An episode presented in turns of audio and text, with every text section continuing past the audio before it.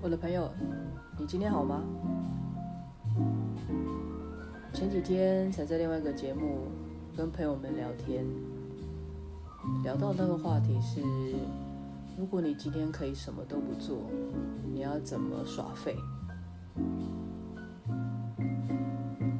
我觉得对于我们这种脑子一直不断的在运作的人来说，耍废放空是一件非常困难的事情。所以我记得我那个时候说的事情是：如果我想要努力耍废放空的话，我希望我自己可以不要看手机，不要开电脑做事情，不要阅读，因为这些事情都是我平常忙碌之余很想做，但是却没办法做的事情。所以当假日的时候，我都会特别早起，把电脑打开，放个音乐，然后开始写作，或者是阅读一下平常很想要看的书，然后就把假日塞得满满的，感觉上没有真的很悠闲的度过每一分每一秒，而是把休假的时间拿来塞满平常没办法做的事情，所以这样子感觉好像。没有真的得到休息。这几天，呃，因为不舒服的关系，所以我真的得到了这个可以放空耍废的时段。呃，在前几天，我也很努力的尽量不把手机拿起来，呃，尽量的不去看书，就真的只是呃看电视、听音乐。那当然也因为不舒服的关系，所以其实没有办法撑太久，很快的就必须要躺平，躺平没多久就睡着，睡着起来可能又放空，很认真的去度过那个放空的时间。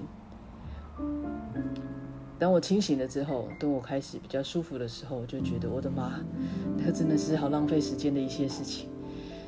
怎么可以浪费这么多的二十四小时，然后什么事都没做？光是躺在那边，我都觉得是很奢侈的一件事。所以，当我开始觉得人比较舒服了，我就开始翻我的书柜，把我想要看的书拿出来。看书其实对我来讲也不是个很能放空的片刻，因为我在看书的时候，我很喜欢画重点，然后看到了一些只字片语，就会开始。思考，如果当初发生这件事情的时候，我已经看到这些文字给予我的一些启示，也许当下就不会这么决定去做这些事情，或者是也许当下就不会有这样的情绪。所以看书这件事情，让我没有办法，应该是说不知曾几何时开始，它不是个这么轻松的，呃，嗜好。但我想这个也很正常吧，大家看书不就是希望有一些启发，有一些嗯嗯让自己顿悟的刹那。来 anyway，然后可能看一看书之后呢，就会用电脑或者是拿我的笔记本或者是手机开始来记录一些想法，然后从想法里面再延伸出很多不同的想法。跟计划，所以在这个休息的过过程当中，呃，尝试了真的有耍废，然后等我清醒的觉得天哪，好浪费，嗯、然后当我开始阅读，我又不断的做笔记，当我开始脑筋比较清醒的时候，我又开始不断的在规划我的下一步，或者是接下来要做些什么。人生就是在不断的这个滚动中去修正、去修改自己的想法跟行为，然后也是一直不断的在奠定自己的下一步该怎么做。